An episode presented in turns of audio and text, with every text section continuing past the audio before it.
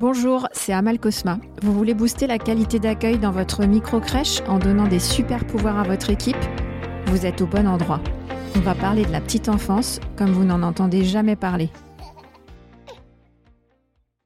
Bonjour, bonjour. À l'heure où j'enregistre cet épisode, on est tout début mars 2023 et j'ai dépassé les 2000 écoutes. Je vous en remercie, ça me fait chaud au cœur. Alors je vais vous demander une toute petite faveur, notez le podcast sur la plateforme d'écoute. Et oui, c'est ma petite compensation à moi pour tout ce travail bénévole. Une note 5 étoiles et j'ai super envie de donner encore plus de valeur et plein d'infos à tous mes auditeurs. Fin de cette petite aparté, je commence l'épisode.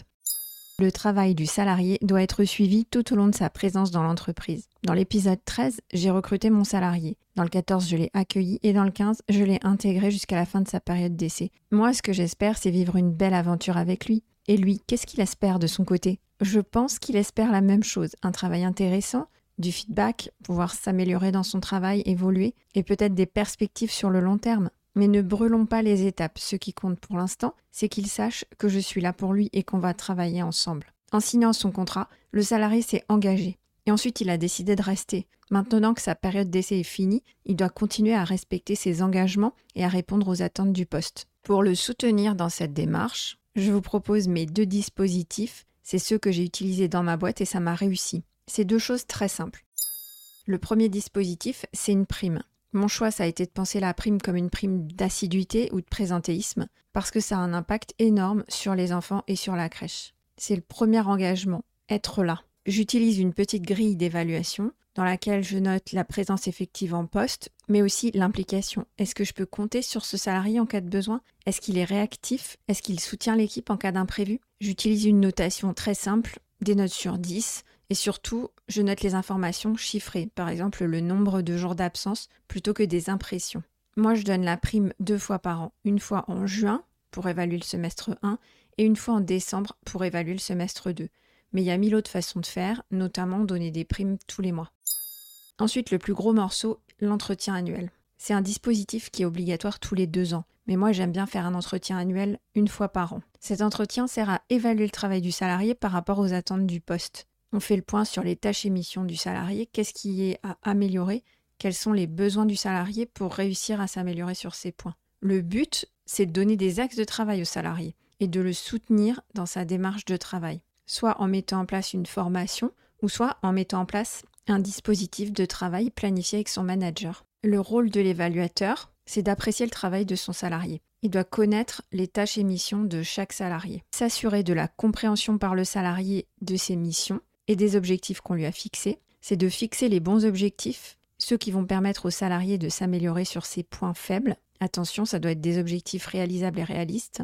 Et enfin, c'est de prévoir les moyens de soutenir la démarche d'amélioration du salarié. Il ne suffit pas de donner des objectifs et de souligner ce qui doit être amélioré, il faut tracer un chemin pour atteindre l'objectif fixé, définir des étapes, détailler les démarches à mettre en œuvre, donner des dates de rendez-vous, faire du suivi, etc. etc.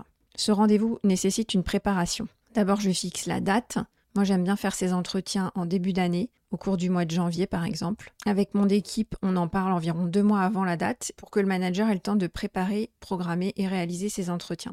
Il commence par fixer les rendez-vous pour chaque professionnel de son équipe. Il imprime et fournit la grille d'évaluation à chaque personne, au moins une semaine avant le rendez-vous, et lui demande de s'auto-évaluer. Ça permet de réfléchir à son travail. C'est une étape hyper efficace pour améliorer son travail. Si on ne demande pas à la personne de s'auto-évaluer, on perd 50% de l'intérêt de cet entretien. Ensuite, l'évaluateur remplit la grille pour chaque salarié, prépare son rendez-vous, anticipe la rencontre pour pouvoir mieux guider l'entretien, il prévoit ce qu'il va dire, qu'est-ce que je veux dire et dans quel ordre, et surtout, appuyez-vous sur des faits, ça permet de mieux passer le message. Donc repensez vraiment à la personne, à son année, à ce qui s'est passé et utilisez des faits pour illustrer vos propos. Bien sûr, c'est une analyse objective qu'on veut, il faut laisser de côté tous les jugements et impressions personnelles. Une fois que vous avez fait tout ça, prenez l'avis de votre supérieur hiérarchique. Faites un point avec le gérant par exemple. Lui aussi connaît très bien son équipe. De plus loin, il a plus de recul et son avis va vous permettre de valider votre préparation. C'est un échange constructif. Maintenant, vous êtes prêt. Comment va se dérouler l'entretien? Pensez à une bonne introduction, simple et rapide, pour démarrer l'entretien. Une petite phrase de convivialité, briser la glace, présenter les outils qu'on va utiliser au cours de l'entretien, donc euh, la grille, et replacer l'entretien dans une démarche Par exemple, on peut dire tout simplement, comme vous le savez, nous évaluons le travail de chaque salarié tous les ans. Ensuite, je précise l'objectif de l'entretien. On va faire le point sur votre travail et on va fixer ensemble des objectifs. Et je rappelle les règles du jeu. C'est un entretien libre, vous pouvez refuser les objectifs si vous ne pouvez pas les atteindre. Ensuite, on parcourt ensemble la grille d'évaluation. C'est la même que dans sa fiche de poste. Il connaît toutes les tâches et en plus, il a eu le temps d'y réfléchir. Je ne développe que les points les plus significatifs, sinon j'en ai pour 3 heures de rendez-vous. C'est les points sur lesquels j'ai envie que le salarié puisse se concentrer cette année. Et je résume mon évaluation globale en points forts et points à améliorer. Une fois que j'ai fait tout ça, j'ai les éléments pour fixer les objectifs de l'année. La première fois, bien sûr, on évalue le travail par rapport à la fiche de poste et on n'a pas encore défini d'objectifs. C'est sa première année. Donc on va fixer les objectifs pour l'année à venir. Puis aux entretiens suivants, on pourra évaluer si les objectifs fixés l'année passée sont atteints. Le but de la fixation des objectifs, c'est de donner l'envie et les moyens de toujours progresser à notre salarié.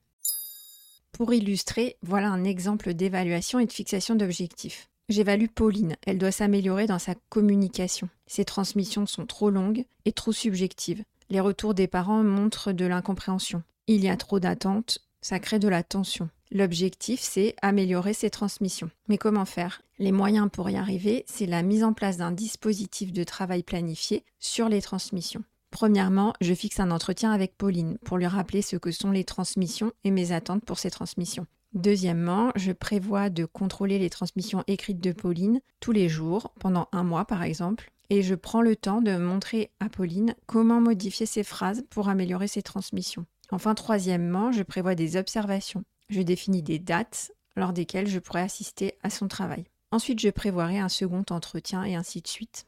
En parallèle, je peux aussi prévoir une formation sur ce sujet.